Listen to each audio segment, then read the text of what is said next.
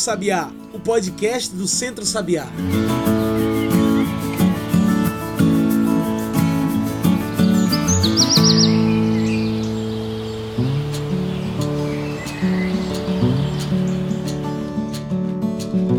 Olá a todos e todas que nos ouvem agora pelo Spotify e demais plataformas. Eu sou João Lucas e está começando agora o Cantos do Sabiá, nosso podcast semanal sobre o campo, a cidade e o mundo.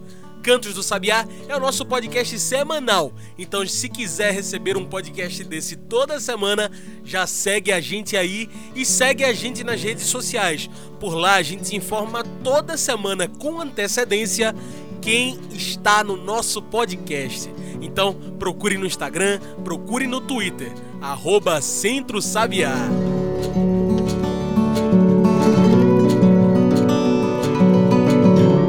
E abrindo o mês de outubro, o nosso programa vem falar sobre o dia 4 de outubro, também conhecido como Dia Nacional da Agroecologia, uma importante data para refletir a importância de um meio de produção e convivência com a natureza, um meio sustentável, e também para discutir as formas de defesa de nosso país contra o mercado do veneno e agrotóxicos.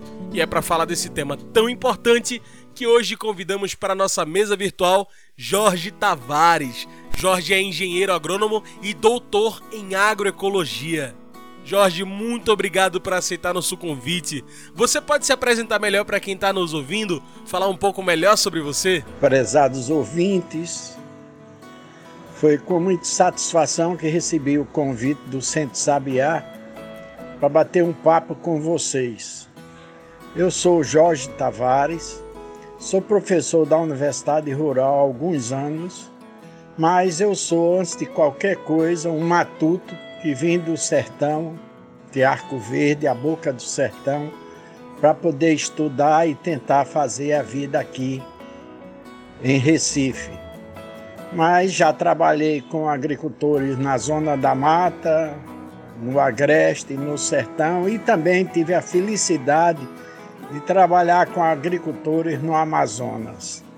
Um grande abraço para vocês e espero que atenda com minhas respostas ao interesse de vocês. Um abraço. E para a gente cair de cabeça nessa discussão, o que é essa tal da agroecologia, Jorge? E o que diferencia esse sistema dos demais? A agroecologia vem sendo feita já há milhares de anos pelos agricultores tradicionais, seja indígenas ou seja pessoal dos quilombos, e também vem sendo trabalhada há muitos anos por aqueles que trabalham no sertão através de práticas de convivência com o semiárido.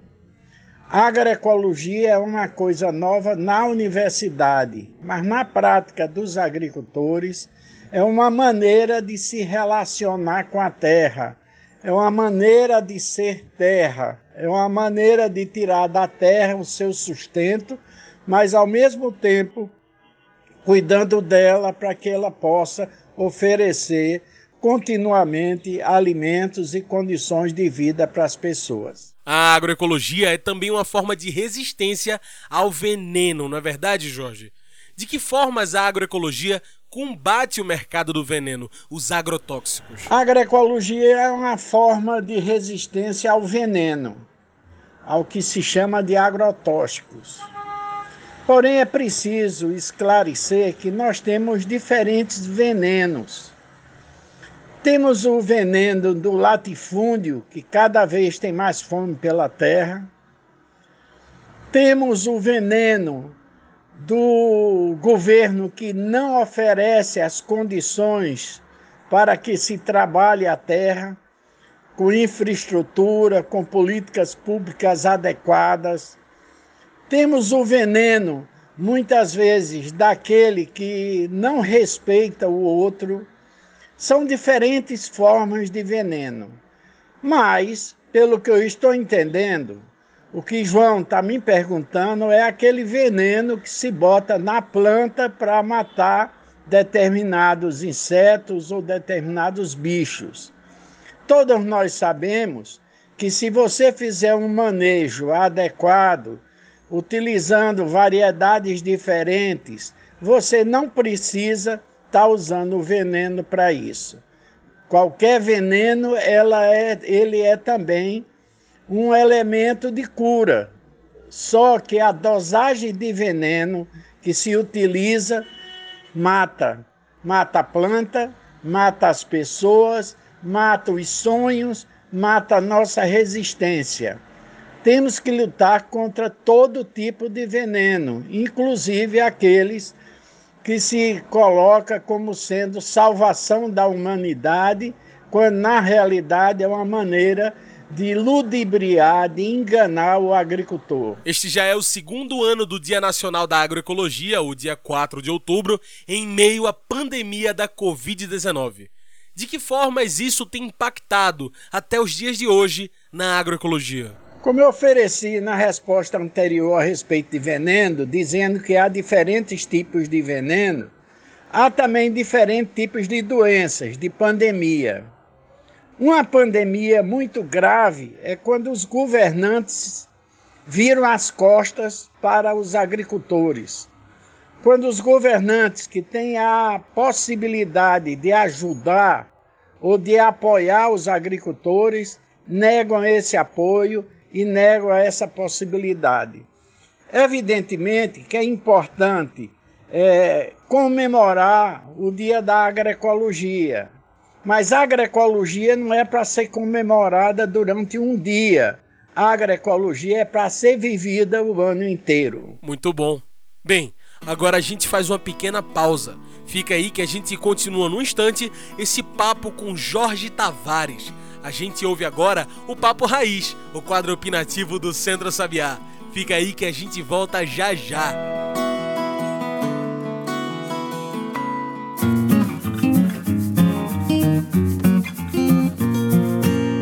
Papo Raiz, opinião e informação na voz de Alexandre Henrique Pires.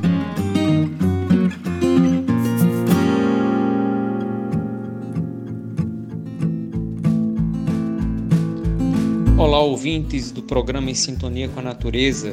Estamos aqui mais uma semana com a nossa coluna Papo Raiz, conversando sobre aquilo que interessa a gente na política, na agricultura familiar, nos temas ambientais. Eu sou Alexandre Henrique Pires e assino essa coluna semanal aqui no nosso programa Em Sintonia com a Natureza.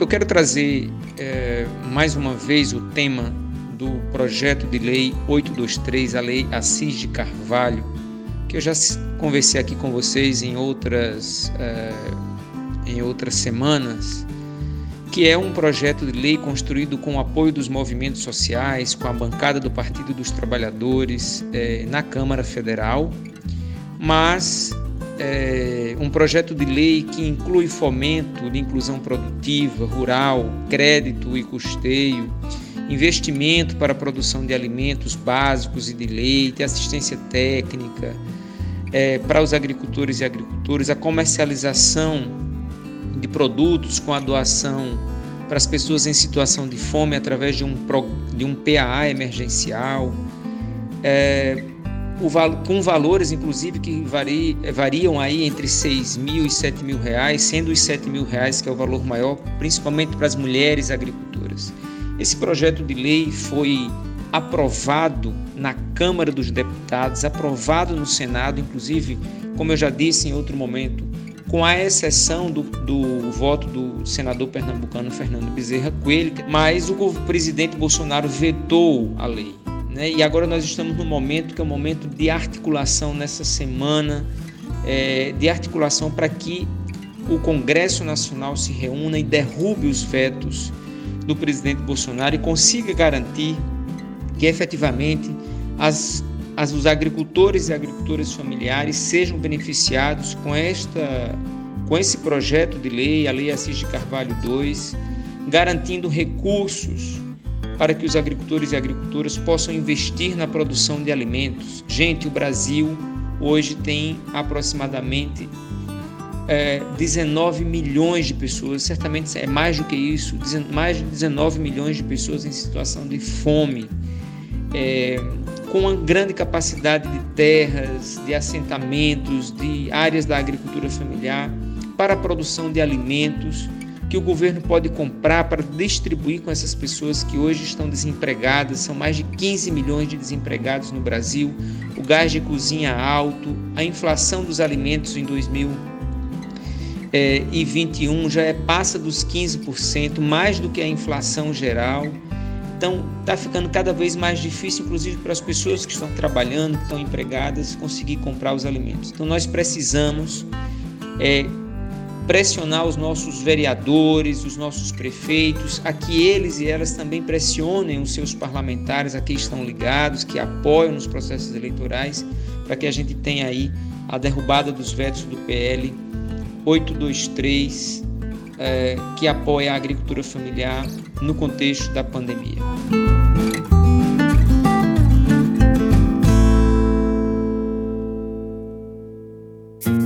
Você ouviu Papo Raiz, opinião e informação na voz de Alexandre Henrique Pires, uma produção do Núcleo de Comunicação do Centro Sabiá.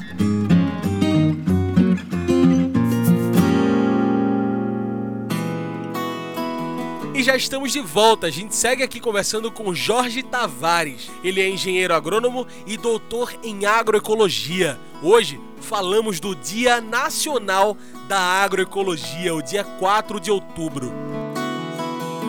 Pois é, e se falamos de pandemia, falamos também da fome. O Brasil hoje enfrenta um forte golpe na segurança alimentar e nutricional. São mais de 19 milhões de brasileiros e brasileiras com fome. Por que isso acontece? Especialmente num país que tanto produz alimentos. Quando a gente fala de pandemia, está falando também de fome. Mas está falando também de, de respeito, de violência contra a mulher, de falta de oportunidade para os jovens. Tudo isso são dívidas que a nossa sociedade e principalmente esse governo tem para com os jovens, para com as mulheres, para com os agricultores. A fome voltou a crescer em nosso país. Por que voltou a crescer? Porque as políticas públicas não são direcionadas para que se possa ter um maior apoio às famílias de agricultores. Por outro lado, o agricultor muitas vezes deixa de comer para colocar o seu produto no mercado para com isso gerar algum dinheiro. Mas falta escola, temos fome de escola. Não temos fome de armas, pelo contrário, mas esse governo prefere ressaltar a fome por armas e não a fome por livros, por escola, por direito. Você acredita que a agroecologia é uma dessas frentes contra a fome, contra a desigualdade? De que formas a agroecologia e agricultores e agricultoras agroecológicas lutam contra o avanço da fome em nosso país? Como eu falei anteriormente, eu entendo a agroecologia como um cuidado ao outro. Eu entendo a agroecologia como respeito ao agricultor familiar. Eu entendo a agroecologia como técnicas da agronomia que possam ser adequadas e adaptadas aos diferentes sistemas produtivos. Nós temos que cultivar feijão no agreste de uma forma diferente que cultivamos feijão no sertão ou na zona da mata. Nós temos que trabalhar a agroecologia na perspectiva da diversidade. E eu gostaria de ressaltar que perspectiva, que maneira de ver a diversidade é também entender e compreender a maneira que cada um tem de explicar o mundo. Nós não temos que chegar dizendo que deve fazer isso ou aquilo, mas nós temos a obrigação de compreender como se explica o mundo, cada pessoa, cada família. Muitas vezes o, o marido de uma agricultora, de uma família de camponês, tem uma forma de olhar o sua explicar seu mundo que é diferente da mulher, que é diferente do filho. Tudo bem, temos que respeitar essas diferenças, mas o técnico que teve a oportunidade de estudar tem, a, tem o necessário dever e obrigação de escutar o agricultor, a mulher, o jovem, e a partir dessa escuta, compreender como essas pessoas estão olhando o mundo e como essas pessoas estão buscando enfrentar o mundo e quais são as oportunidades que eles entendem que devem ser oferecidas para eles. Então, a agroecologia é diversidade, mas não é só diversidade de produzir milho, feijão, mandioca, frutas, é diversidade no pensamento, é diversidade em relação ao diferente.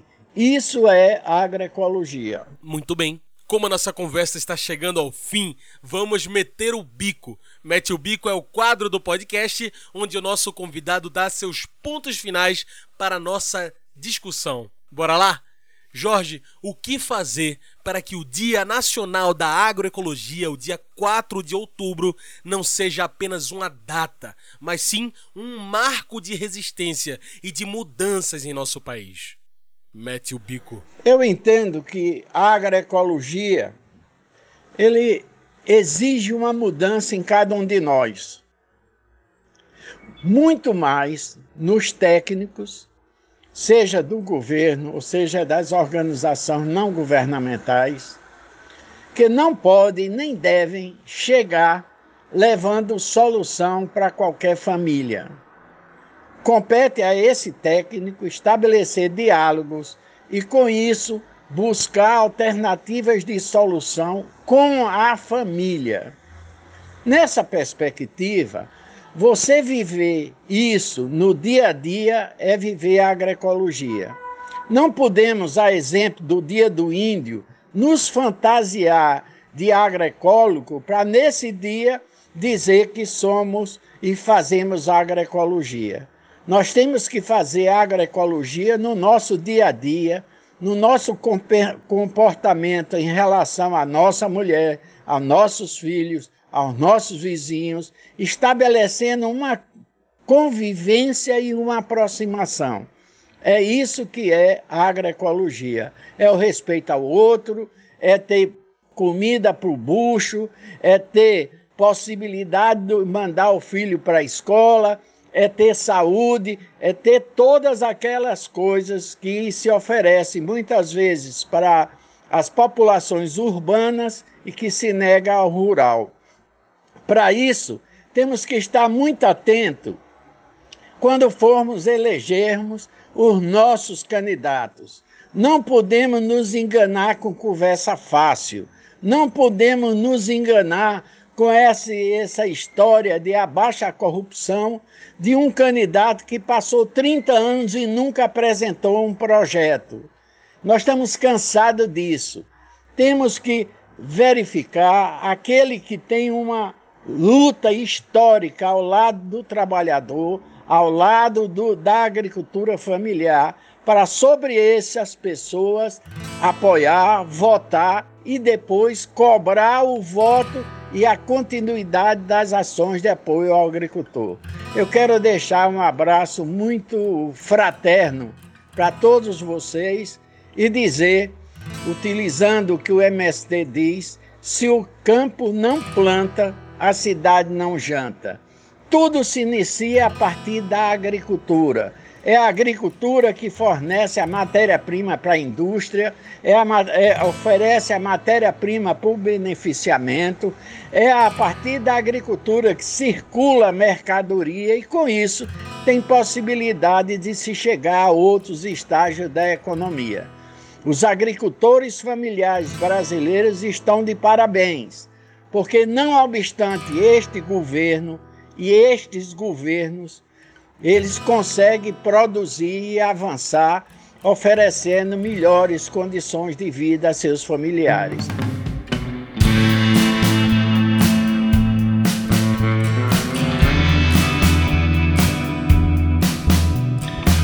É isso, Jorge.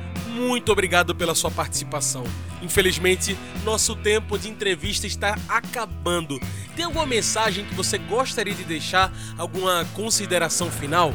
Meus amigos, gostaria de deixar muito uma mensagem final dessa nossa conversa, desse bate-papo.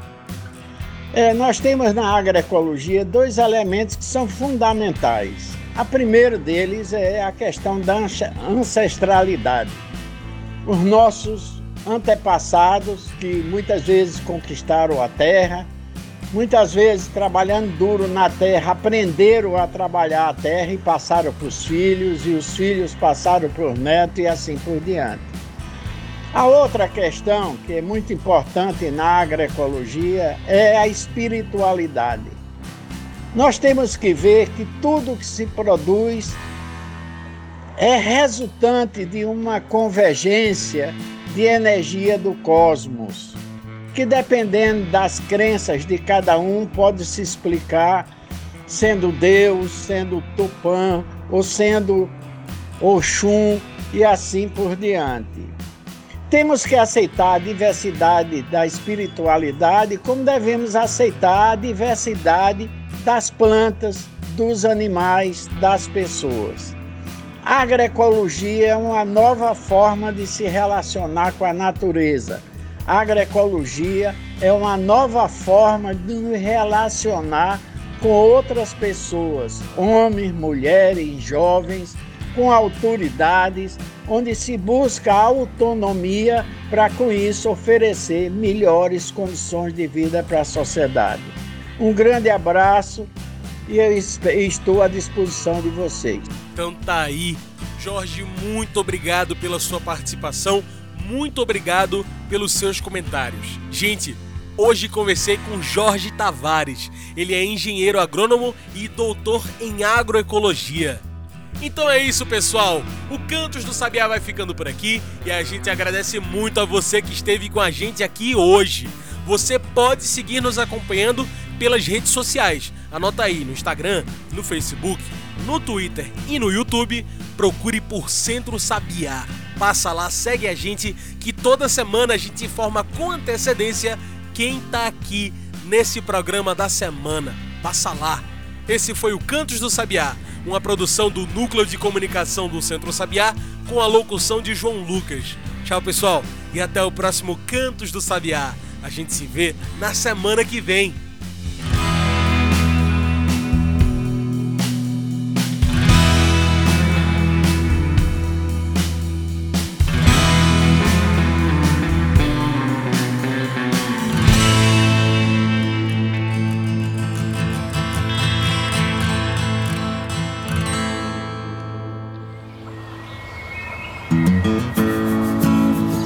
Você ouviu Cantos do Sabiá.